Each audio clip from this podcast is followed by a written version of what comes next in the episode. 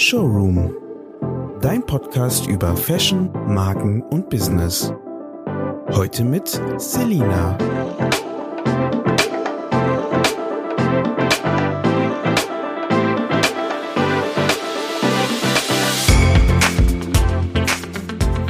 Und herzlich willkommen beim Showroom Podcast. Ich bin Selina und ich habe hier heute Marte Henschel im Studio. Und ich freue mich sehr, dass wir es heute geschafft haben, zusammenzukommen und nochmal über ein Thema zu sprechen, was in der Modebranche extrem relevant ist, und zwar die Produktion. Ähm, und viele von euch, die selber in der Modebranche tätig sind oder ihr eigenes Label haben, äh, wissen, wie schwer es sein kann, die richtigen Lieferanten für ein Produkt zu finden, die richtigen Hersteller.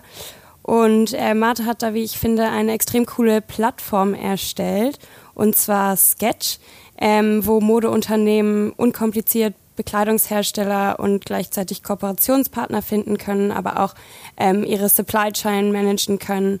Und ähm, genau, aber bevor ich jetzt zu viel vorwegnehme, Marte, magst du dich selber einmal kurz vorstellen? Mache ich gern. Danke, Selina. Freut mich, dass ich heute hier sein darf. Ähm, genau, ich bin Marte. Ich bin ausgebildete Herrenmaßschneiderin und Diplom-Modedesignerin habe viele Jahre Bekleidungsproduktion ähm, weltweit als Agentur gemacht mit Fokus auf nachhaltige Produktion, habe also ganz viele Brands ähm, betreut, ähm, habe ganz viele Millionen Stück Bekleidung mit meinem Team auch schon produziert und bin seit nun sieben Jahren Digitalunternehmerin. Also doch ein sehr äh, unebener äh, Professional Learning Path sozusagen. Ähm, genau, und versuche auch äh, mit viel Mentorship und Coaching und Lehre und Beratung ähm, andere dazu zu bewegen, selber zu gründen oder sich auch sagen im Backend der Mode-Wertschöpfungskette umzutun und da gute Lösungen zu finden. Nicht jeder kann ja Designer sein, sondern es braucht eben auch viele fitte Leute, die die textile Lieferkette reparieren, weil so wie es ist, kann es ja nicht bleiben, finde ich. Ja, total. Ich finde das wirklich genial, also dass man da so eine Plattform hat, wo man einfach schauen kann, weil ich kenne das selber, es ist so schwierig, Lieferanten zu finden. Meistens braucht man irgendwelche Connections oder muss irgendwie die richtigen Leute kennen und ähm, dann hapert es halt auch oft äh, an der Stückzahl, vor allem bei großen Unternehmen, äh, kleinen Unternehmen, sorry. Ähm, deswegen finde ich das super, was ihr da macht. Ähm, und wie kam das? Wie bist du damals zur Mode gekommen? Also du hast gesagt, du hast eine Herrenmaßschneiderlehre gemacht. Ähm, war das so das Erste, womit du gestartet hast? Und wie kam die Idee? Was hat dich inspiriert, das zu, machen? Also ich habe schon immer eine ganz große Liebe zum Handwerk und auch Liebe zum textilen Material gehabt. Also das kennt man ja von vielen Designern, dass sie früher schon angefangen haben, sich gern zu verkleiden. Und äh, ich war da immer sehr experimentierfreudig, aber auch habe auch irgendwie so ein Ingenieursherz in mir. Mich hat das schon immer sehr interessiert, wie sind eigentlich Gewebe aufgebaut, wie sind auch ähm, Produkte konstruiert, was ist eine gute Passform, was macht ein schönes, begehrenswertes ähm, Produkt aus, was man auch gern pflegt. Und ich finde das ähm, wahnsinnig spannend. Und was ich wirklich auch spannend finde an der Mode ist, dass sie, ähm, dass jeder, jeder äh, mit Mode zu tun hat und dass Mode einfach überall ist. Also wir haben acht Milliarden Kunden knapp auf der Welt. Das heißt, ähm, sie hat einfach eine unglaubliche Sichtbarkeit und auch die nächste Lage auf der Haut. Also es gibt niemanden, der nicht mit der Mode zu tun hat und nicht, sich nicht dazu verhält. Also man kann nicht der Mode entkommen. Das heißt, ich fand es einfach unheimlich spannend, dass Mode so stark kommuniziert, aber Bekleidungsprodukte sind auch sehr, sehr komplex. Viele denken ja, dass T-Shirts bestehen einfach aus Baumwolle und werden von Robotern zusammen genäht. Und wenn man dann mal genauer reinschaut, ist das wirklich äh, Wahnsinn, wie komplex so ein Produkt ist und wie aufwendig und äh, wie global eigentlich jede Lieferkette von jedem möglichen Produkt ist. Und dann ist es umso überraschender, dass wir hier so viele Millionen, Milliarden Stück Bekleidung um den Globus schiffen, weil da wirklich sehr viel schiefgehen kann. Aber ich habe tatsächlich nach meiner Lehre auch ähm, dann Maßatelier und Maßfertigung gemacht. Das hat hat mir aber irgendwie nicht gereicht. Da war ich ganz, ganz neugierig und wollte gern Produktdesign studieren, habe mich in Berlin beworben und bin dann abgelehnt worden mit den Worten, Sie machen doch ganz viel Mode, warum bewerben Sie sich denn nicht mit für Modedesign? Das war eher so ein Hinschubser von dem Professor damals. Und dann bin ich tatsächlich für Mode auch genommen worden und die hat mich jetzt bis heute nicht losgelassen. Mhm. Und dann hast du Design studiert oder was hast du dann letzten Endes? Genau. Ja, okay. Genau, Schön. ich habe Modedesign studiert und habe da auch Diplom gemacht, also halt vor der Bologna-Reform mit Bachelor und Master und ähm, war da aber kein ganz einfacher Student, glaube ich, weil ich mich da schon, war, war schon sehr politisch, habe mich da sehr aufgelehnt, ähm, und war schon äh, sozusagen nachhaltigkeitsbewegt, obwohl das in meinem Studium und in den meisten anderen Studien, ich habe ja noch im letzten Jahrtausend studiert, ähm, einfach überhaupt kein Thema war. Gar nicht. Ja. Also da war der Designer, ist ausgebildet worden als der Inspirierte an der Spitze der Pyramide, der der große Kreateur ist. Und der hat dann eben entlang dann äh, der, der Lieferkette Erfüllungsgehilfen, die dann seinen kreativen Entwurf in die Tat umsetzen, also dem irgendwie daraus einen Schnitt entwickeln, dem Materialien zuordnen, das in die Vervielfältigung geben, Logistik organisieren und so weiter. Und all diese anderen Berufe haben eine viel geringere Wertschätzung und Reputation und verdienen in der Regel auch weniger, abgesehen jetzt vom Marketing und Handel vielleicht, wenn die das gut machen. Aber äh, wenn man so ein bisschen ins Handwerk auch reingeschnuppert hat, dann wird man ganz demütig, weil man einfach weiß, wie aufwendig das ist, wie viel Schweiß, Blut und Tränen es auch kostet, unter Umständen ein wirklich gutes Produkt dann in die Tat umzusetzen.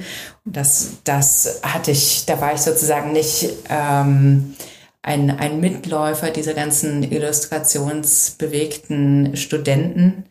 Ähm, da waren natürlich auch gute Leute dabei, aber ich ähm, war sozusagen einer der wenigen, die eine handwerkliche Ausbildung hatte und hatte ein bisschen anderes Mindset, einen anderen einen anderen Zugang zur Mode. Mm, ich kann das total nachvollziehen. Also ich hab, bin ja einen ähnlichen Weg gegangen wie du. Ich habe auch eine Schneiderlehre gemacht, allerdings eine Damenmaß-Schneiderlehre. Ich muss mhm. auch sagen, es stimmt so krass, man wird so demütig, weil man einfach sieht, was dahinter steckt, wie lange so ein Produkt eigentlich dauert. Und wenn man dann überlegt, dass so ein T-Shirt weniger kostet als ein Kaffee, dann, ähm, also bei so manchen Unternehmen, dann muss man sich irgendwie fragen oder muss man irgendwie denken, da ist doch irgendwas schief so.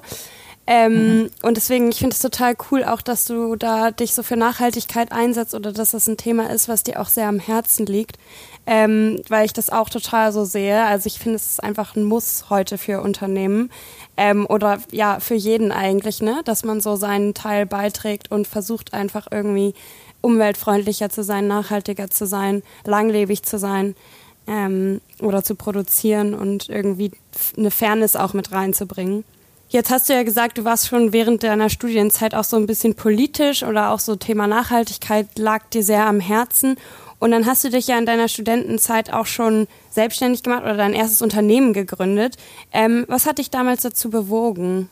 Also es gab äh, da so zwei Momente, die wirklich ähm, dazu viel beigetragen haben. Das eine war, dass ich ähm, ja, ja viel Maßfertigung gemacht habe und dann auch immer mal so kleine Kollektion, so Kapselkollektionen ähm, und die auch gern umsetzen wollte und produzieren wollte und einfach gemerkt habe, das ist schon ein paar Jahre länger her. Heute ist, glaube ich, ein bisschen einfacher, auch wenn es immer noch sehr schwierig ist, ähm, die richtigen Hersteller und auch Lieferanten und Handwerker und Dienstleister zu finden. Ähm, das stellen sich die meisten, gerade die Designstudenten, die davon träumen, ihr eigenes Label zu machen, stellen sich das viel einfacher vor.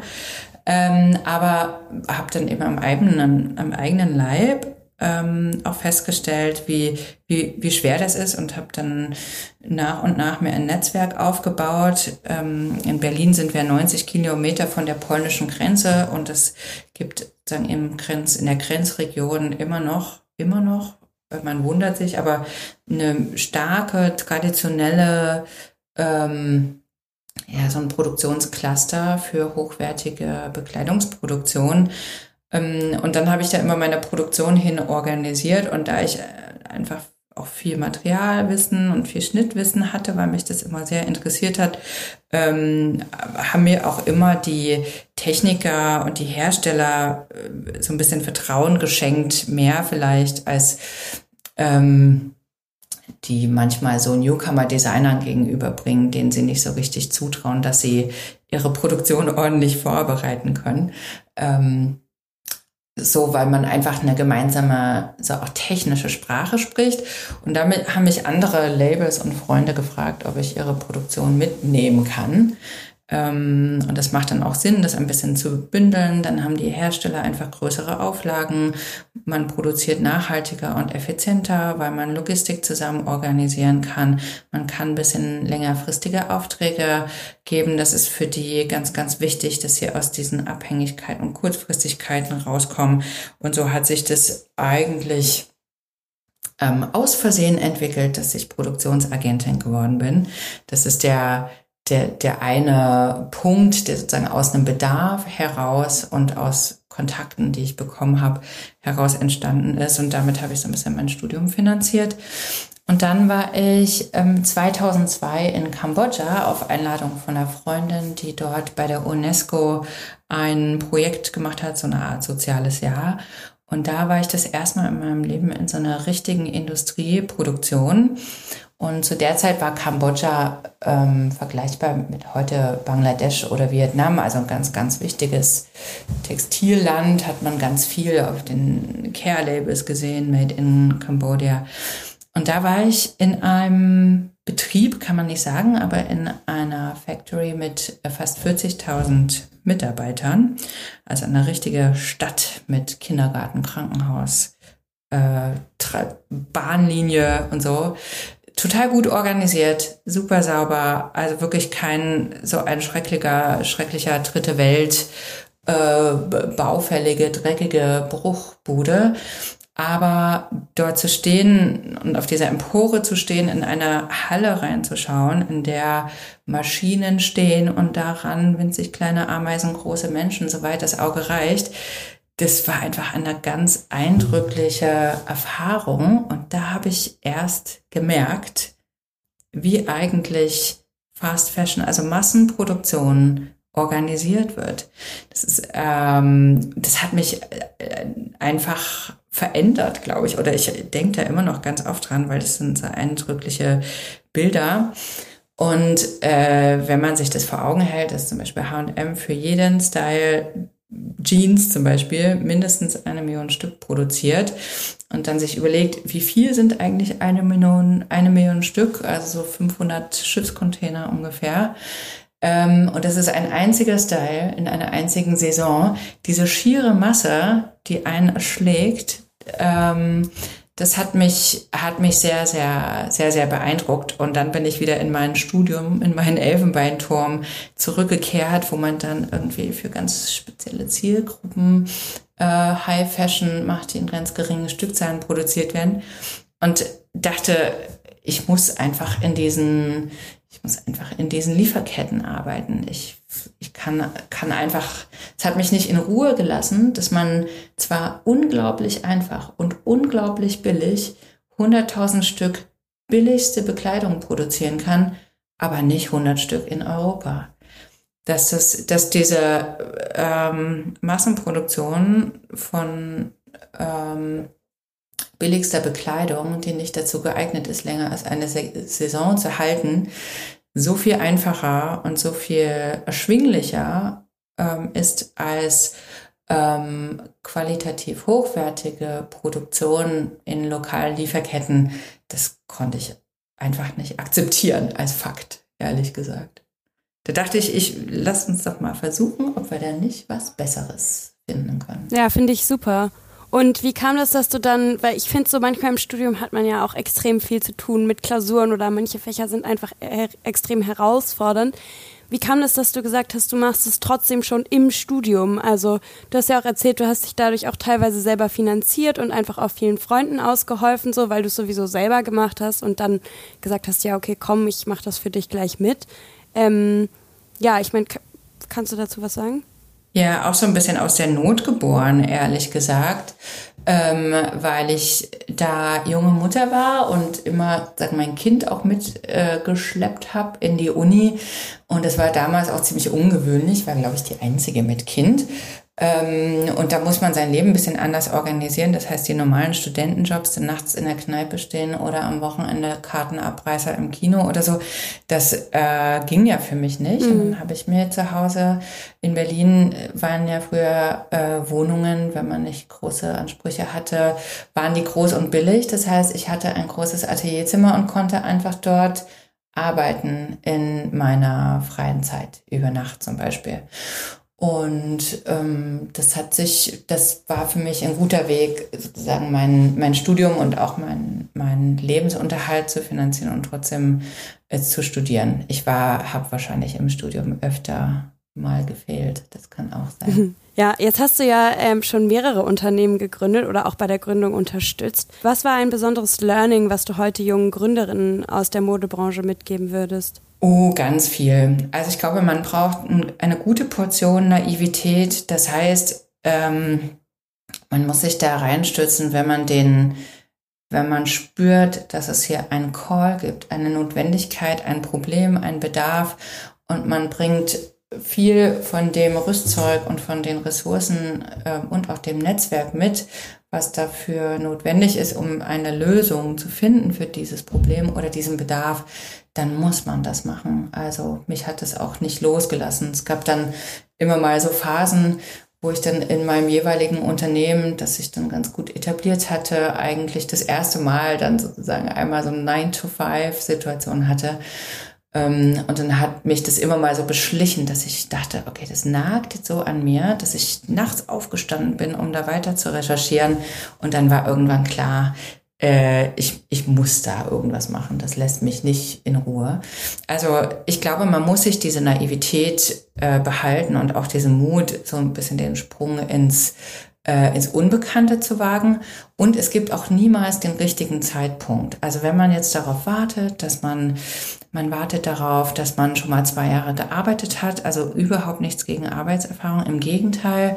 Aber äh, gerade wenn man schon ein paar Jahre gearbeitet hat und auch einen entsprechenden Lebensstandard hat und sich sozusagen gewöhnt hat an bezahlten Urlaub und so Bequemlichkeiten wie ähm, ähm, regelmäßiges Gehalt und äh, Krankheitstage und so. Das gibt's natürlich alles nicht, wenn man selber gründet. Ähm, dann, dann wird es auch vielleicht immer schwieriger, da nochmal den Sprung zu wagen. Also ähm, ich würde immer dazu raten, sehr gut zu recherchieren, wirklich äh, eine sehr, sehr gute Markt- Analyse und Bedarfsanalyse zu machen, unbedingt mit Kunden sprechen, unbedingt seinen Markt kennen, sehr selbstkritisch und sehr realistisch auch zu kalkulieren. Also ich finde, für einen äh, schlechten Businessplan gibt es keine Entschuldigung, auch wenn der Businessplan sein Papier nicht wert ist, weil der niemals in der Form umgesetzt wird. Aber ähm, eine Gründung braucht auch immer Research und Development. Das heißt, man muss kontinuierlich eben auch Forschung betreiben. Wenn man das Gefühl hat, jetzt weiß man genug und der Bedarf ist nachgewiesen mit den Mitteln, die man zur Verfügung hat, dann muss man den Mut finden und auch ins, ins kalte Wasser zu springen. Und eine ganz wichtige Empfehlung, man sollte das nicht allein machen. Also man kann allein gründen. Es gibt auch Statistiken dazu, dass äh, Einzelgründungen weniger erfolgreich sind äh, im, im Durchschnitt als Gründungen im Team. Beides hat natürlich Vor- und Nachteile, aber alleine zu sein ohne Sparingspartner und auch ohne die ein gut ausgewähltes Team, in dem man so komplementäre Skills und Interessen hat, die man dann auch da einbringen kann, ähm, ist es einfach unglaublich hart, weil es wird schwerer, als man denkt, es dauert länger, als man denkt. Ähm, man hat, äh, man muss starke Nerven haben und Rückschläge einstecken. Und in der, in der Zeit, in der ich gegründet habe, das wird mir heute aber immer noch berichtet, ist, dass man, dass Frauen in Gründ, die auch Gründerinnen sind und Frauen in Führungspositionen, ähm, das Schwere haben. Also man bekommt ähm, durchaus, man hat durchaus ähm, muss man mehr überzeugen, wenn man zum Beispiel Geldgeber akquirieren will oder Key-Partner oder Banken an Bord holen will oder so. Also ich glaube, ähm, das, das muss einem einfach bewusst sein und man muss ein bisschen ein Unternehmergehen ähm, auch im Leib haben. Also ich habe das immer sehr stark gespürt, dass, dass ähm, ich einen ganz großen Gestaltungswillen habe und auch diese Freiheit, die das Unternehmersein mit sich bringt, ähm, sehr, sehr genießen kann. Also ich schätze unglaublich ähm, die Freiheit, die das mit sich bringt. Also ich könnte jederzeit von überall arbeiten und ich könnte jederzeit die Strategie in meinem Unternehmen verändern. Ich muss natürlich alle an Bord holen, aber es ist wahnsinnig spannend, passiert immer was Neues. Hm, ich kann das alles total nachempfinden, was du so erzählst und ähm, bin auch irgendwie in vielen Hinsichten ähnlich. Ähm, Jetzt hast du aber eben gesagt, das ist, also das habt ihr ja mit eurem Unternehmen total gemacht, finde ich, dass man einfach sieht, okay, es gibt ein Problem und dieses Problem will ich lösen, so. Ähm, das sind ja auch oft dann Dienstleistungen oder Produkte, die es wirklich schaffen, ähm, sich durchzusetzen. Ähm, Jetzt ist es ja so, wenn man sich die Bekleidungsindustrie anguckt, dass wir eigentlich viel zu viele Modemarken haben, würde ich jetzt mal so behaupten. Weil so viel Kleidung, wie heutzutage produziert wird, brauchen wir gar nicht. Also kein Mensch braucht so viel Kleidung. Ähm, und es wird total viel so, ja, es, Überproduktion betrieben. Ähm, aber würdest du trotzdem sagen, oder hast du so das Gefühl, dass es immer noch Platz für neue Modemarken gibt? Oder würdest du sagen, der Markt ist total übersättigt? Also ich bin überzeugt, dass es Platz für bessere Produkte gibt. Und äh, besser in ganz vielerlei Hinsicht. Also besser für den Konsumenten. Ähm, jetzt bekommst du ja auch aus dem Handwerk. Also ich schätze mal, dass du auch ein sehr kritischer Konsument bist. Das ja. lässt einen ja dann nicht los. Also ähm, da muss man ja wirklich die, den Blick senken, um sich nicht die ganze Zeit über die schlechte Verarbeitung und Passform und Qualität aufregen zu müssen. Aber ähm, wenn, wenn man mal so durch so eine mitteldeutsche äh, Stadt in, durch die Fußgängerzone geht, ich will jetzt auch keine Markennamen nennen, aber dann hat man, äh, was das Pre was Preis-Leistung und auch Differenzierung angeht, wirklich zum Verwechseln, zum Verwechseln ähnliche Kollektionen. Ähm, und diese Marken, die da um diese kleinen äh, Territorien kämpfen, die machen einfach kein überzeugendes Angebot. Also die sind dann halt da in den Innenstadtlagen, deswegen ist es bequem.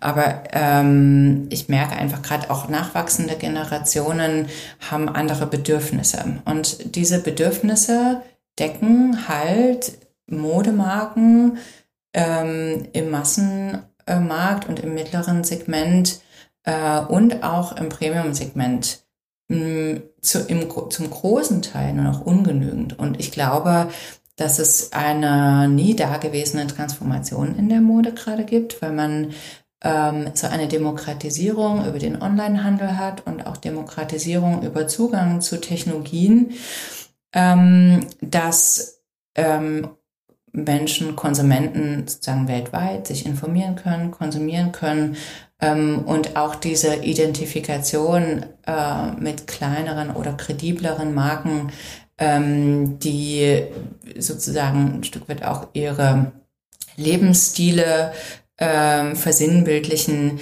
ähm, dass es dort eine andere Hinwendung, eine andere Loyalität gibt als zu den ähm, so Mid-Market oder High Street äh, Fashion Marken. Das ist natürlich jetzt eine sehr ne, so Berlin-zentrische, äh, wir in unserer kleinen Nachhaltigkeits-Fashion-Bubble, ähm, das ist schon klar, dass es viele, viele, viele Konsumenten gibt, die da weniger informiert sind und auch weniger Interesse haben und sozusagen eher den äh, unauffällig sich kleiden wollen und Anlass äh, angemessen sich bekleiden wollen und so weiter. Aber wir haben ja ähm, über 40.000 Unternehmen auf unserer Plattform. Das heißt, wir können immer so ein bisschen observieren, was da passiert. Und ich finde es ganz spannend zu beobachten, dass diese ganzen D2C-Brands, also die Digital-Only-Brands, die wirklich nur online verkaufen und dann oft eine sehr, sehr, ein sehr, sehr spezifisches Angebot, also ein kleines Sortiment für eine ganz zum Teil auch nischige Zielgruppe machen, dass die wahnsinnig durch die Decke gehen und wahnsinnig geliebt werden. Also long story short, um deine Frage zu beantworten, ja, es gibt Platz für neue Marken, aber diese neuen Marken haben ein anderes Geschäftsmodell und eine andere Verbindung zu ihren Kunden und auch eine andere Interaktion und Einbindung der Kunden in ihre Produktwelt und ihre ähm, ihr Geschäftsmodell. Und die sind viel authentischer zum großen Teil. Also ein Beispiel ist zum Beispiel ein, ähm, eine Marke, die äh, Wäsche für Frauen in großen Größen machen und zwar aus afrikanischen Stoffen. Wird wahnsinnig geliebt, ist ein kleines, feines Sortiment, sind haben eine ganz tolle Passform, ganz tolle Verarbeitung, sind relativ hochpreisig, aber die Kundinnen sind sehr loyal und lieben diese Marke. Die läuft so ein bisschen unterm Fashion-Radar, aber wir sehen, wie die sich toll entwickelt, wie sich die Orderzahlen entwickeln auf unserer Plattform. Ich finde ähm, das zu beobachten ganz, ganz interessant. Und ich glaube auf der anderen Seite, dass die Kon, also die konservativen ähm, Modemarken ähm, natürlich sich damit auseinandersetzen müssen, dass ihre Zielgruppen immer älter werden. Ähm, und dass die Geschäftsmodelle, ähm, die eben auf ähm, der Vorstellung von Kollektionen auf Messen und Modenschauen oder in Katalogen oder wo auch immer, die Vorproduktion dieser Kollektion und der Abverkauf dann an den verschiedenen Geschäftsstellen, dass dieses Geschäftsmodell sehr unter Druck gerät und dass die sich womöglich nicht schnell genug entwickeln oder nicht schnell genug bewegen. Und deswegen sieht man ja auch gerade so eine eine Art Flurbereinigung. Es sind, gab auch viele Insolvenzen. Darüber spricht natürlich niemand gern und auch viele Marken haben sich verkleinert oder haben sich äh, sind nochmal in so eine Introspektion gegangen, um das eigene Geschäftsmodell nochmal zu überdenken. Ähm, und dieser Raum, der da in der Pandemie aufgemacht wurde, den füllen jetzt zunehmend eben solche Direct-to-Consumer-Brands, die vorwiegend online eine zum Teil globale, aber sehr loyale Followerschaft verkaufen. Oftmals eben auch unter hohen Nachhaltigkeitskriterien, weil das ja auch so ein starkes Identifikationsmoment mit einer Marke sein kann. Ja, ich finde es total ermutigend, was du erzählst. Also vor allem, dass man eigentlich so je mehr man sich in so einer Nische befindet, desto ansprechender ist es eben für diese Nischenzielgruppe. Und ich meine, wenn man da eben loyale, gute Kunden hat, so, dann kann man ja als Brand auch überlegen, äh, überleben. Und ähm, ja, ich überlege eben selber gerade noch ein Modelabel zu gründen. Also ich habe vor ja so gut anderthalb Jahren mit zwei Freundinnen zusammen ein Upcycling-Label gegründet. Und das ist, hat auch so eine total nischige Zielgruppe. Ähm, und überlege jetzt eben wieder was ähnliches zu machen, aber mit so ein bisschen ja, simpleren ähm, Farben. Also das, dieses Upcycling-Label ist sehr bunt. Und man fragt sich immer so, wenn man so ein Modelabel startet, so macht das wirklich Sinn? Ähm, trage ich damit wirklich was Gutes bei, wenn ich jetzt noch ein weiteres Modeunternehmen gründe? Ähm, aber ja, wie du sagst, es ist eben eine neue Zielgruppe da und irgendwie das Konsumentenverhalten hat sich geändert und ähm, muss irgendwie, ja, die wollen irgendwie auch Produkte haben, mit denen sie glücklich sind. Und das können viele ältere Unternehmen nicht mehr darstellen. Und es tut einem manchmal auch fast ein bisschen leid, wenn man so Riesenunternehmen sieht, auch im Fast-Fashion-Bereich, die irgendwie merken, okay, der Konsument will was anderes und wo sicherlich auch viele Menschen arbeiten, die das auch sehen, dass sich was verändern muss. Aber es ist eben so groß und es sind so viele beteiligt, dass es total schwierig ist, das so umzukrempeln und in neue Richtungen zu lenken. Hm, wie siehst du denn sonst noch so die Entwicklung in der Modeindustrie? Was glaubst du, was kommen da so für Trends auf uns zu zum Beispiel? Ja, also ich schaue jetzt mal wieder so durch meine, durch meine Brille mit meinem Fokus auf, auf Lieferketten und Material, Prozesse und so weiter, weil mich das unheimlich interessiert und ich mich damit auch mehr auskenne als mit ähm, Influencer-Marketing zum Beispiel.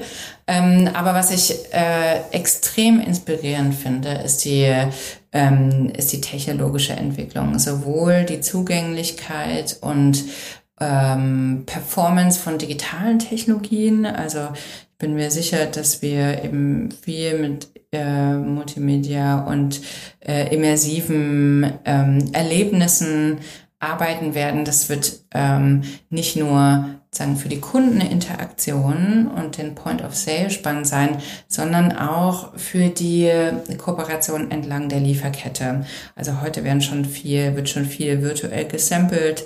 Ähm, die Auflösung ist toll, die Materialität ist toll. Also die, das kommt schon sehr, sehr stark an das physische Sample heran, so dass man eben nicht wie früher äh, zehn verschiedene äh, Sample Loops hin und her schicken muss. Das ist nur, nicht nur gut für den Klimafußabdruck, sondern eben auch für die Vorlaufzeit. Das heißt, ähm, ein ganz, ganz großer Trend, das ist aber noch so ein bisschen der heilige Gral, ja, weil das kaum umsetzbar ist, ist wirklich On-Demand-Produktion. Das heißt, man entwickelt ein virtuelles Produkt, ähm, präsentiert dem Kunden das auch virtuell, also auf einem möglichst irgendwie einem 3D äh, äh, Video gibt, wie auch immer, ähm, also ein Bewegtbild oder eine Darstellung auf dem eigenen ähm, Size-Avatar oder so, um einfach die Retouren zu reduzieren und dem Kunden einen besseren Eindruck zu vermitteln, wie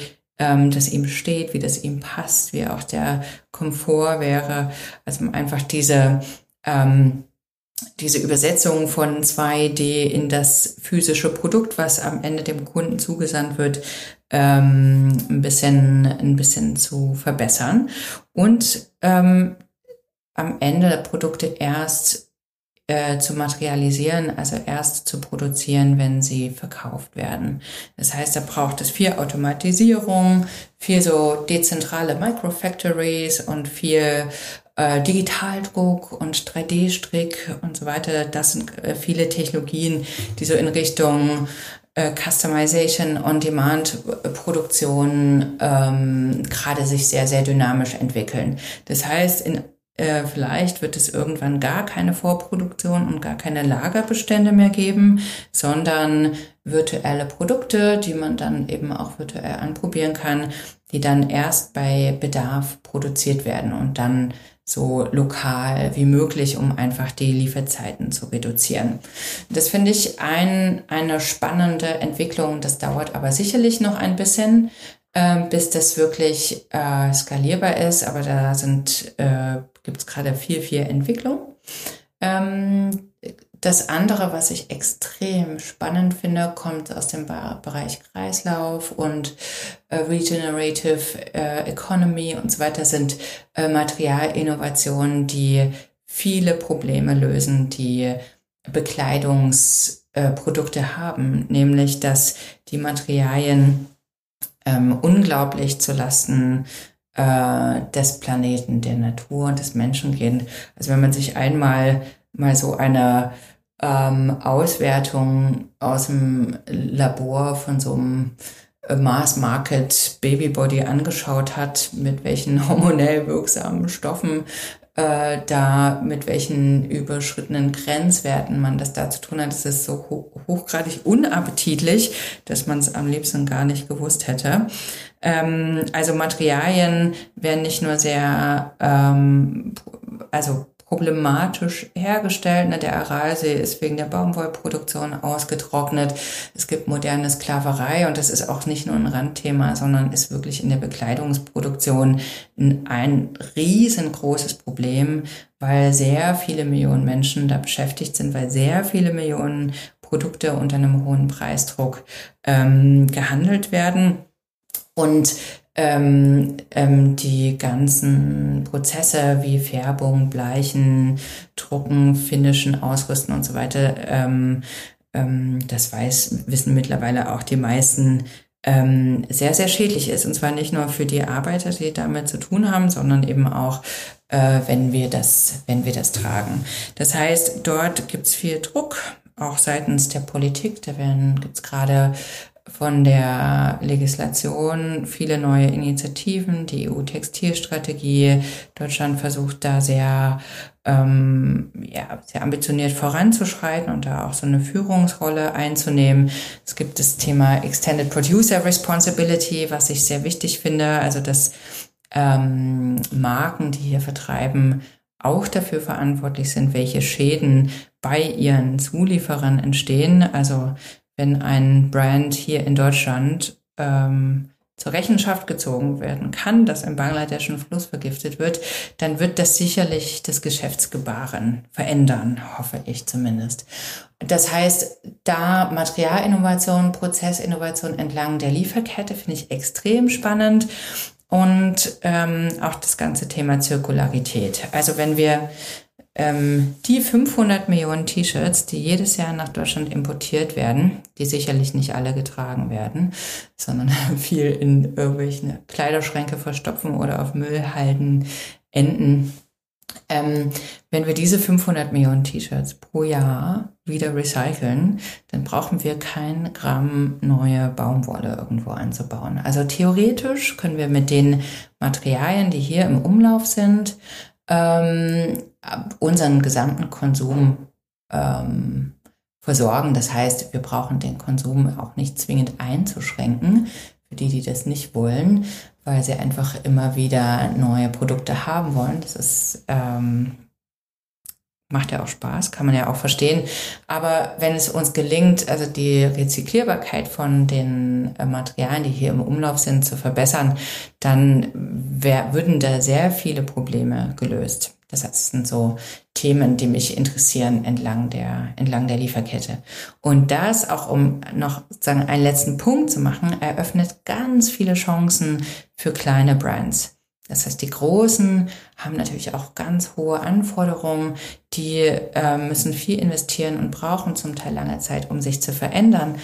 Ähm, und Hersteller von neuen Materialien oder Hersteller von, äh, was weiß ich, Knöpfen aus Baumwollstielen oder, oder, ähm, die sind überraschend offen mit äh, jungen Brands zu kooperieren, weil die brauchen natürlich auch die Sichtbarkeit auf dem Markt und die brauchen auch Testkunden und Pilotpartnerschaften. Das heißt, diese ganzen Materialien und Prozessinnovationen sind eine Riesenchance für junge up-and-coming Brands. Ja, da würde ich direkt gerne mal anknüpfen. Und zwar haben wir jetzt gerade schon so das Thema Stoffe ein bisschen angeschnitten. Und du kommst ja eben auch, also hast auch klassisch eine Schneiderlehre her, äh, gemacht, deswegen weiß man dann oft schon, was gibt es für Stoffe oder was finde ich vielleicht gut, was nicht. Dann gibt es verschiedene Gütesiegel oder eben einfach biozertifizierte Stoffe. Wie ist denn das jetzt bei dir? Also A, erste Frage, was ist dein Lieblingsstoff? Also so, wenn man jetzt mal alles berücksichtigt, weil klar finde ich, zum einen sind so Naturfasern deutlich besser als Chemiefasern, also in meiner Hinsicht auf jeden Fall, wenn man jetzt so das All-in-All berücksichtigt, aber dann eben teilweise auch super kritisch in der Herstellung. Und ich finde es total schwierig, gute Stoffe zu finden. Also ich persönlich achte dann immer darauf, sind die zum Beispiel GOTS zertifiziert. Ich finde das ähm, ein super Nachhaltigkeitssiegel. Ähm, aber ja, wo kriegt man denn gute Stoffe her? Also was ist dein Lieblingsstoff und wo kriegt man gute Stoffe her? Also, das, also Lieblingsstoff ist wirklich eine sehr schwierige Frage. Ähm, ich unterrichte ja auch äh, Materialkunde, deswegen ähm, beschäftige ich mich viel mit, äh, mit, mit Materialien und lasse mich da sehr begeistern. Ähm, was ich ein ganz tolles Material finde, ist nach wie vor Wolle und Leder. Und ich weiß, dass es äh, sicherlich ähm, da viel Diskussionsbedarf gibt. Ähm, ich kenne aber ganz tolle, ähm, ganz, ganz tolle Gerbereien und auch Senner auf der Schwäbischen Alb, die jedes ihrer Schafe persönlich kennen. Und ähm, finde gerade, ähm, also Wolle ein unfassbar tolles Material, was so viele gute Eigenschaften hat und so langlebig ist und eben auch viele Performance-Eigenschaften wie ähm, Wasserresistenz zum Beispiel. Sehr viele traditionelle Outdoor-Materialien äh, wie Loden, die äh, eben früher sozusagen als Performance-Materialien benutzt wurden und jetzt äh, von ähm, synthetischen Materialien, die eben oft ähm, aus mehreren Schichten bestehen, aus mehreren Lagen, die verbunden sind miteinander, ähm, um eben bestimmte Eigenschaften äh, miteinander zu verbinden, Membrane und so weiter, äh, die aber nicht, die sehr schwer zu recyceln sind. Das heißt, Ähm, Wolle finde ich ein unglaublich schönes und spannendes Material. Und wenn man natürlich Anzüge gefertigt hat, dann hat man viel äh, mit Wollstoffen zu tun. Außerdem ist die Herstellung von Wolle ähm, ganz toll und ist immer noch so, wenn man nach Biella in, in Norditalien fährt äh, und dort irgendwie aus dem Bus steigt, dass einem dieses Lanolin, also dieser typische Wollgeruch in die Nase steigt, weil dort viele, viele Wollwebereien sind. Also da kann ich mich sehr für begeistern, insbesondere weil ich äh, sehr sehr an meinen Lieblingsteilen hänge und äh, traurig bin, wenn die mich nach 20 Jahren verlassen. Also ich bin da wirklich sehr, ähm, ich ich brauche gar keine Varianz in meinem Kleiderschrank. Mir reicht das, wenn ich sozusagen ein paar Outfits habe an Lieblingsteilen, die mich ein Leben lang begleiten. Und Wolle ist dafür ein gutes Material.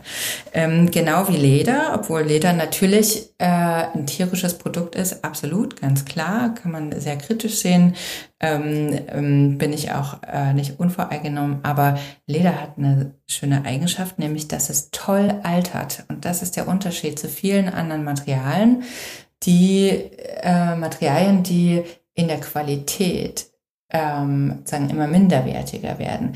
Also Polyester zum Beispiel altert einfach fürchterlich. Das sieht einfach immer schlechter aus, je älter das wird, während Leder eine Patina bekommt und eigentlich schöner und wertvoller wird, fast wie Denim, je älter es wird. Und gut gepflegtes Leder kann man auch ein Leben lang äh, tragen und behalten. Genau, also das, da merkt man so ein bisschen, dass so Langlebigkeit ähm, und, und, und schönes Altern ähm, und, ein, und ein hoher Komfort und eine gute Performance für mich schon wichtig sind. Hm. Ja, ich kann dir da nur zustimmen. Also ich finde Wolle auch total toll, zumal es auch einfach so wahnsinnig vielfältig ähm, einsetzbar ist und irgendwie so unterschiedlich auftauchen kann, ja. Also man kann irgendwie eine feinste Wollstrickware haben, woraus man irgendwie T-Shirts machen kann oder halt irgendwie Loden oder ähm, also da gibt's ganz viele verschiedene Variationen, ja. Also man kann von leichten Kleidungsstücken bis hin zu schweren oder so Outdoor-Kleidungsstücken eigentlich alles aus Wolle herstellen, so. Es ist ein super Produkt. Und Leder, ja, kann ich dir auch nur zustimmen. Ich finde bei Leder auch total spannend, was sich gerade entwickelt, so mit ähm, Ananasleder oder Apfelleder oder was es da so für ähm, vegane Varianten gibt. Das finde ich auch total toll. Ähm, jetzt würde ich noch mal fragen, wo guckst du denn oder wo hast du immer Stoffe eingekauft? Guckst du da viel online? Kannst du da irgendwas empfehlen oder kennst du in Berlin irgendwelche Läden, wo man zum Beispiel viel zertifizierte Stoffe findet oder einfach fair hergestellte Stoffe, die möglichst kaum oder keine Chemikalien enthalten? Ja, also ähm, das ist so ein bisschen wie ähm, Treasure Hunt. Ähm, und wenn man dann so seine, seine Quellen gefunden hat, die einigermaßen ergiebig sind, äh, hat man schon viel gewonnen. Aber lass mich einen Satz noch sagen zu den veganen Lederalternativen. Da muss man sehr, sehr genau hinschauen, weil deren Nachhaltigkeitsperformance äh, äh, oft nicht so gut ist, obwohl die auch anders kommuniziert werden.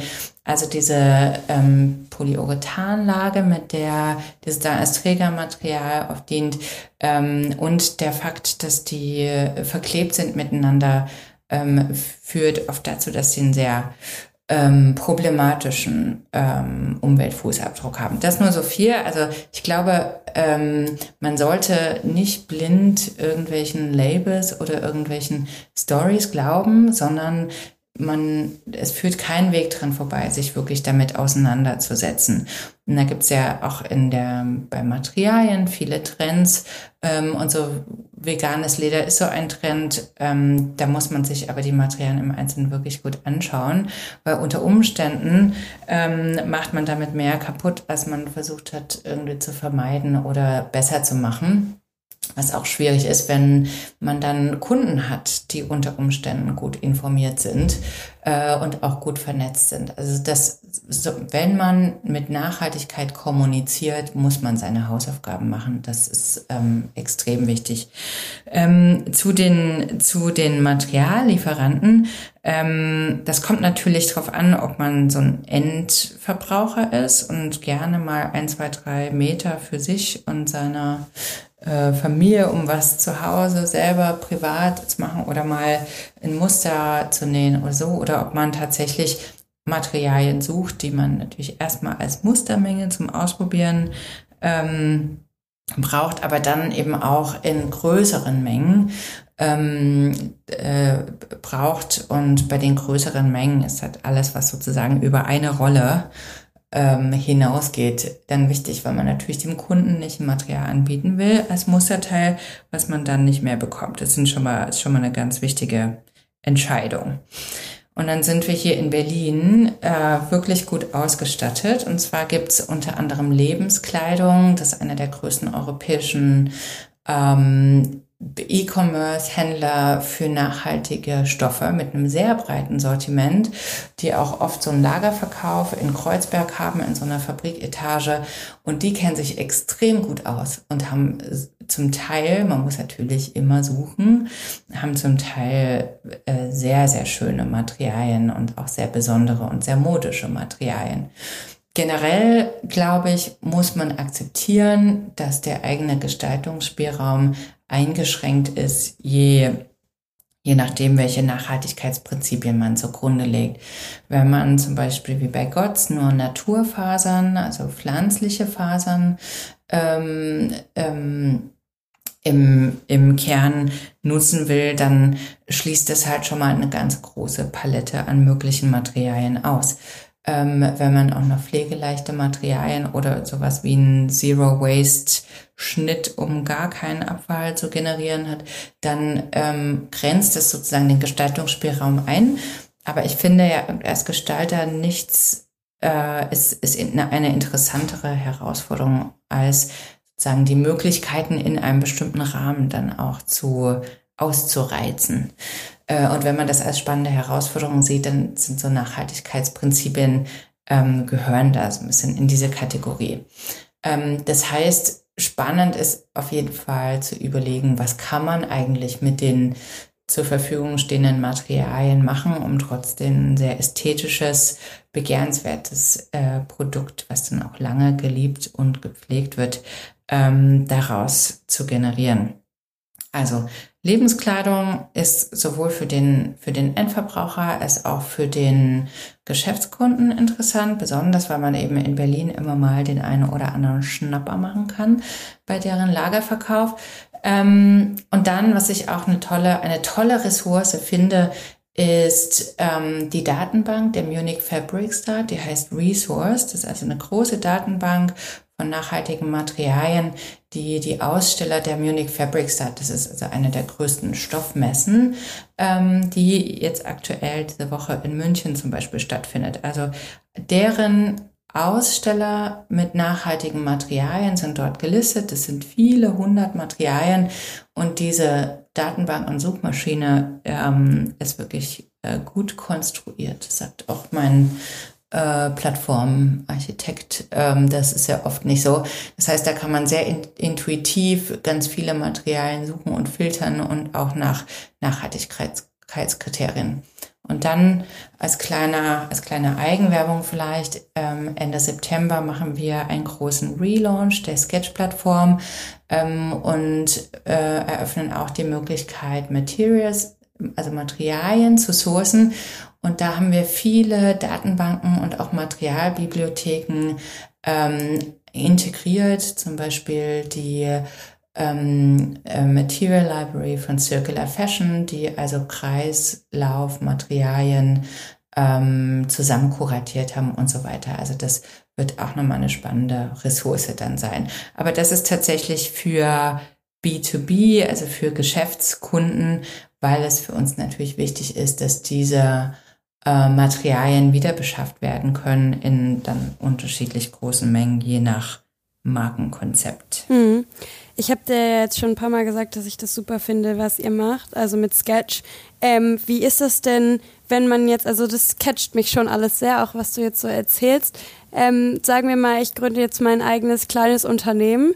Ähm, wie, wie kann ich denn da mit euch zusammenarbeiten? Also ich mache mir da einfach einen Account und dann geht's los oder Worauf achtet ihr da? Wie läuft sowas? Genau, also wir sind eher so eine inklusive Plattform. Das ist uns extrem wichtig. Also wir schmeißen niemanden, wir schmeißen niemanden raus, sobald man eine Steuernummer und ein Geschäftssitz hat. Das kann man, eine Steuernummer hat man aber auch als Solopreneur zum Beispiel. Aber es ist ganz, ganz wichtig, dass ähm, eine wichtige Unterscheidung, dass ähm, eben eine B2B-Plattform, gibt es ganz viele Gründe dafür, aber ähm, wir haben ja eine weltweite Userbase. Ähm, das heißt, nur 50 Prozent unserer, ähm, unserer User, das wie gesagt alles Unternehmen sind, sind in Europa äh, registriert zum Beispiel. Und ähm, deswegen ist es für uns wichtig, dass wir da Korruption vermeiden und eine, eine trusted äh, Plattform sind. Das heißt, du kannst dir einfach einen Account anlegen ähm, und dann kannst du entweder die Datenbank durchsuchen und filtern und sortieren auch basierend auf deinen Nachhaltigkeitskriterien. Da gibt es eben ganz viel, also 18 ausgewählte Standards, darunter äh, GOTS, den du schon genannt hast, aber eben auch einige andere, Fairtrade zum Beispiel für fairen Handel und so weiter. Die Nachhaltigkeitsstandards, die stehen ja für unterschiedliche ähm, Nachhaltigkeitskriterien. Ähm, oder nach Region. Das heißt, wenn dir wichtig ist, in einem bestimmten Umkreis zu beschaffen, ähm, kannst du eben aus dieser großen Datenbank an Herstellern, die nach Produktgruppe äh, die filtern und auch Angebote einholen und die entsprechend beauftragen. Oder du stellst ein Request for Quote ein, das heißt, du legst ein Produkt an und basierend auf diesem Produkt werden dir dann eben die bestpassendsten Hersteller der Datenbank empfohlen. Und die werden so gelistet, dass eben Nachhaltigkeitsperformance auch prioritär gelistet wird. Das heißt, dir wird immer der am besten zu dir passende nächste und nachhaltigste Hersteller empfohlen. Und das triggert so ein bisschen die Nachhaltig, also die Verbesserung der Nachhaltigkeitsperformance auf der Herstellerseite. Das heißt, wenn man als Hersteller an seiner Nachhaltigkeitsperformance arbeitet, zum Beispiel in Water Treatment, also Wasseraufbereitung, wenn man jetzt eine Färberei hat, ähm, investiert, ähm, dann wird man auch auf unserer Plattform besseres Business machen, weil ja viele tausend Hersteller gibt. Allein Jerseys, also T-Shirts und so weiter, haben wir über tausend Hersteller.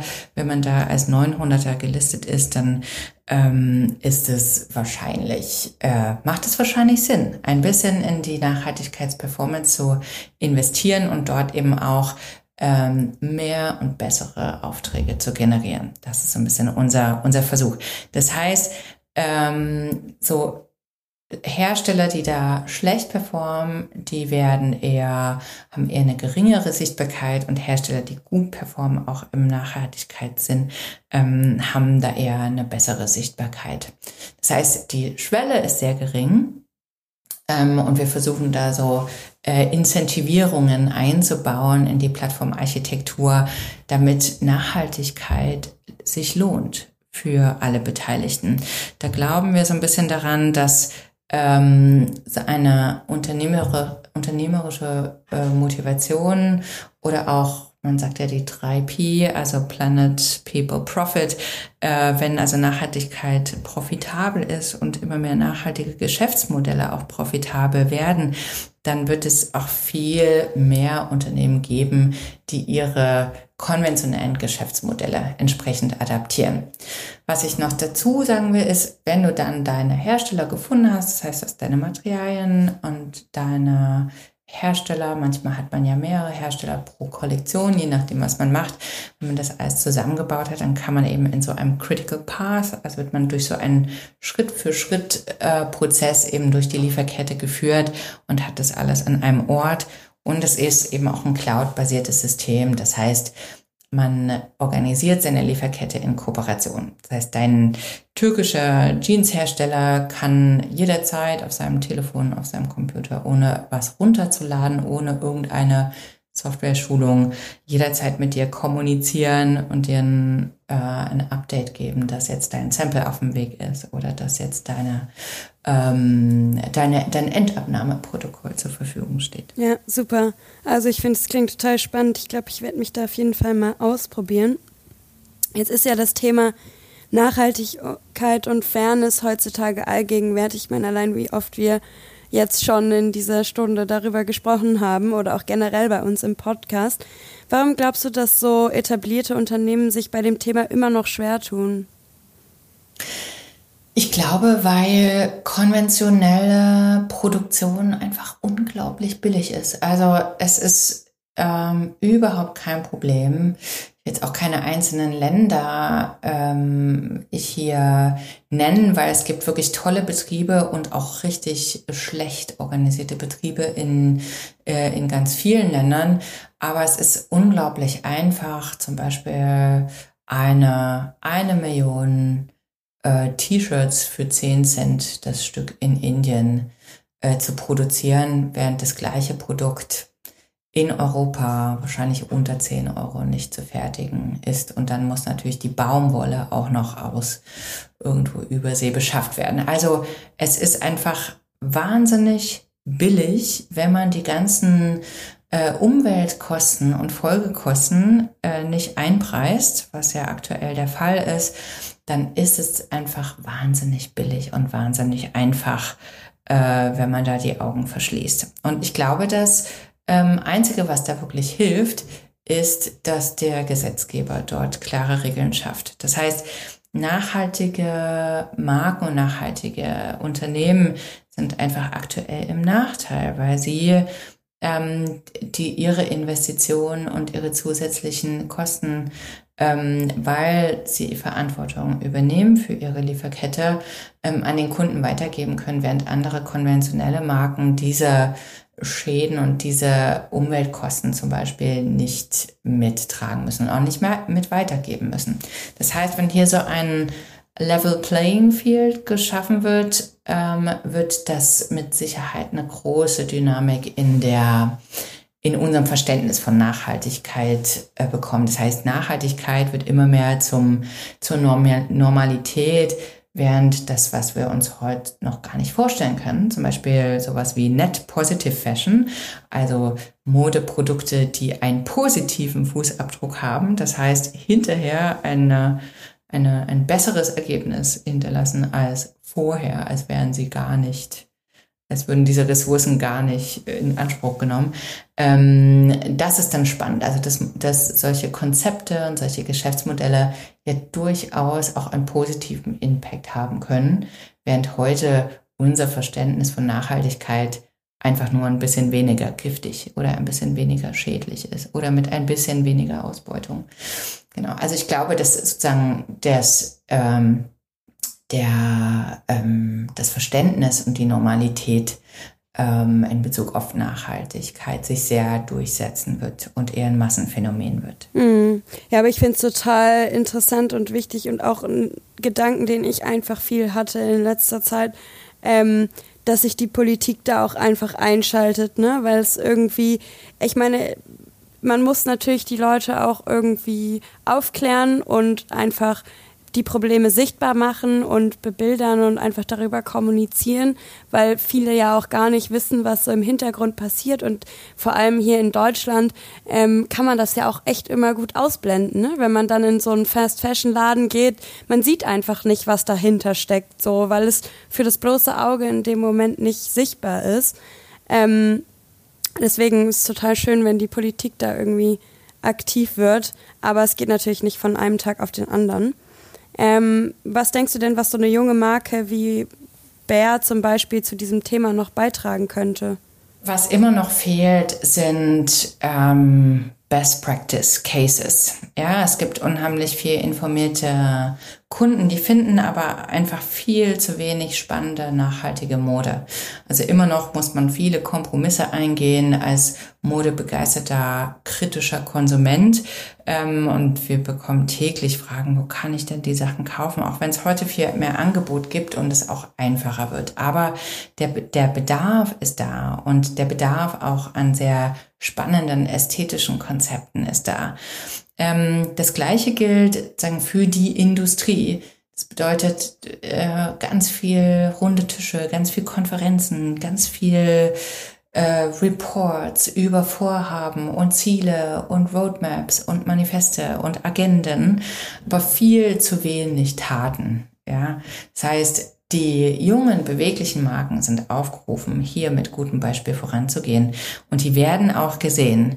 Ähm, da bin ich mir ganz sicher, insbesondere weil die natürlich viel authentischer sind ähm, als äh, so Mass-Market-Marken, äh, die eine große Distanz haben zu ihrem Kunden und Kunden, die sich mit ihnen nicht identifizieren. Das heißt, ähm, hier muss man sozusagen leben, was man predigt und das kann man als als junges, kleines, bewegliches Unternehmen natürlich viel besser als als großes Unternehmen. Das heißt, wir brauchen Best Practice Beispiele und wir brauchen mehr spannende, nachhaltige Mode, so dass dieses Argument, dass es einfach wahnsinnig schwierig ist, ähm, dass man sich wahnsinnig anstrengen muss, dass man Abstriche im Komfort und in, im Design machen muss. Dieses Argument, das Kunden möglicherweise zurückhält, nachhaltig zu kaufen, das muss man mit einem tollen Angebot, einem tollen Service ähm, und einer transparenten Kommunikation widerlegen. Hm. Jetzt denkt man ja oft, dass dann so Produkte, die so hergestellt werden, also eben nachhaltig und fair, ähm, dass das die Mode auch immer für viele unbezahlbar macht. Würdest du sagen, das stimmt aktuell noch? Naja, also es gibt ganz viel Ineffizienzen, die man aus dem Weg räumen kann, damit äh, nachhaltige Mode bezahlbarer wird. Also wenn man sich vor Augen führt, dass im Schnitt 40 Prozent Pre-Consumer Waste anfällt, das heißt 40 Prozent der eingesetzten Stoffe 40 ähm, Prozent der äh, Produkte, 40 Prozent der Garne und so weiter kommen gar nicht beim Kunden erst an. Das ist fast die Hälfte an eingesetzten Ressourcen. Wenn man das verbessert, ja, da gibt's ganz viele gute Beispiele und ganz viele Ansätze, wie man das reduzieren kann, dann kann man sich leicht ausrechnen, dass man im Grunde mit der Hälfte des Materialeinsatzes das gleiche Produkt rausbekommt. Das gleiche gilt für äh, Post-Consumer Waste, also sämtliche Retouren, sämtliche Abschreibungen, sämtliche ähm, unverkaufte Ware, ne, also nur 60 Prozent der Originalprodukte werden letztlich verkauft, der Rest wird meistens abgeschrieben und entweder ähm, zerstört oder wenn überhaupt ein Prozent davon oder weniger als ein Prozent wird recycelt. Also auch da, wenn man diese ganzen, das sind ja alles eingepreiste Kosten, wenn man das reduziert und möglichst viel, also wirklich nur das produziert und verkauft, was der Kunde auch wirklich haben äh, will, dann hat man hier schon viel, ähm, kann man hier viel Kosten einsparen. Das heißt, die gesamte Lieferkette und die Geschäftsmodelle müssen äh, so transformiert werden, dass viel von dem eliminiert wird, was, ähm, was ähm, auf den Preis drückt und was das Ganze teuer macht. Weil eigentlich ein Meter nachhaltige Baumwolle herzustellen und ein Meter konventionelle Baumwolle herzustellen, unterscheidet sich äh, nur um einen halben Cent. Ja, also im Grunde, wenn man sich die einzelnen Stufen der Wertschöpfungskette anschaut, ähm, müsste es äh, müsste es gelingen, dass nachhaltige Mode viel leistbarer wird. Und was ich ein ganz spannender, spannendes Konzept finde, ist, wenn man Kollektive gründet. Also wenn du alleine bist mit deinem Brand, kannst du ja weiter dein Brand alleine machen, hast wahrscheinlich irgendwie verschiedene Partner dafür und Dienstleister und Freunde, mit denen du Fotoshootings machst und so weiter. Aber man kann in einem Kollektiv mit verschiedenen Marken ähm, ganz toll solche Herausforderungen wie Mindestordermengen, äh, die man als kleines Brand nicht zustande bekommt, zum Beispiel stemmen. Man kann viele Ressourcen teilen und das war früher ein ganz starkes Konzept und hat sich, äh, ist jetzt wieder im Kommen. Also wir sehen viele so Designkollektive, die äh, so neue Formen der Kooperation auch ausprobieren. Und das, was ich vorhin schon erzählt habe, dass wir früher als äh, in den ersten Tagen meiner Produktionsagentur haben wir eben mehrere Marken zusammengebündelt und die an einen Hersteller beauftragt. Ähm, und das kann man sich leicht ausrechnen, dass es dann günstiger und auch leistbarer und zugänglicher wird. Ähm, du bist jetzt persönlich von der Arbeit als Schneiderin und Modedesignerin zu einer IT-Unternehmerin geworden und bekleidest immer noch mehrere Positionen. Glaubst du, es ist heutzutage besser, sich in verschiedenen Bereichen aufzustellen? Es ist auf jeden Fall leichter, wenn man so eine nicht lineare äh, Historie äh, oder Lebenslauf hat als früher. Ähm, das kommt natürlich auch darauf an, wohin man sich entwickeln will. Wenn man so in einer klassischen Corporate-Welt unterwegs sein will, dann gelten immer noch so Abschlüsse, Zeugnis und geradliniger Lebenslauf mehr. Aber gerade wenn man Unternehmer sein will oder im Startup-Bereich oder in der Kreativwirtschaft arbeiten will, dann zählen auch wirklich unterschiedliche Erfahrungen und auch Erfahrungen, die so die eigenen Soft Skills ähm, unterstreichen. Also wenn man gerade schon Teams geführt hat oder ein hohes Maß an Selbstorganisation hat, weil man zum Beispiel mal im äh, sozialen Bereich gearbeitet hat, das wird äh, viel mehr geschätzt.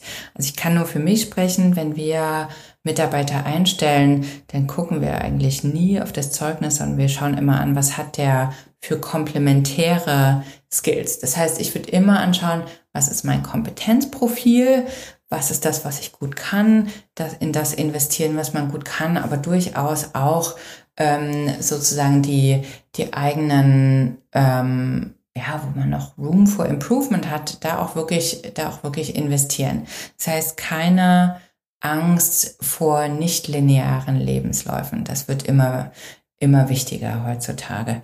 Und vor allem auch ähm, wird, es, wird der großen Wert gelegt ähm, auf hybride Kompetenzprofile. Das heißt, ähm, ich bin ja noch so ausgebildet worden, dass es entweder Kreative oder Ingenieure gibt. Die beiden leben in unterschiedlichen Welten. Die einen haben früher Mathe gemacht, die anderen haben Mathe gehasst. Ähm, und diese äh, geglaubten Wahrheiten, ich glaube, die werden gerade über Bord geworfen und heute sind gerade diese hybriden äh, Kompetenzprofile, also Leute, die sowohl naturwissenschaftlich ähm, als auch kreativ ausgebildet sind, die werden in der Industrie ähm, sehr gesucht. Hm. Ja, vielen Dank. Ähm, hast du vielleicht noch einen letzten Appell an junge Gründerinnen? Ähm, vergemeinschaftet euch verbringt nicht so zu viel Zeit damit, äh, allein zu kämpfen, sondern äh, ihr seid viel stärker in der Gruppe. Es gibt ganz viele Female Founders Clubs und ganz, ganz viele Initiativen und Netzwerke. Es gibt ganz viele Mentorship-Gruppen äh, und es ist viel einfacher geworden, sich Mentoren zu organisieren. Es ist kein Zeichen von Schwäche, sich Rat zu holen und es ist auf jeden Fall ein Tipp, sich in Communities und Initiativen zu engagieren. Und wenn ihr es geschafft habt und wenn ihr ähm, Erfolg habt, dann gebt es auch weiter und werdet selbst Mentorinnen. Ja, vielen, vielen Dank. Ähm, es hat mir super viel Spaß gemacht, das Gespräch. Ich habe viele neue, ähm, interessante Themen mit aufgegriffen, mit denen ich mich jetzt gleich auch nochmal beschäftigen werde. Ähm, vielen, vielen Dank, dass du dir die Zeit genommen hast. Danke dir. Hat mich, hat mich sehr, sehr gefreut und viel Erfolg bei eurer tollen Arbeit weiterhin und viel Erfolg bei deinem Label. Ich werde das im Blick behalten. Vielen Dank. Dankeschön. Auch euch vielen Dank, liebe Zuhörer, dass ihr wieder eingeschaltet habt. Ähm, ihr findet uns überall da, wo es Podcast gibt. Ähm, folgt uns auch gerne auf Instagram. Alle Infos dazu findet ihr in den Show Notes und bis zum nächsten Mal.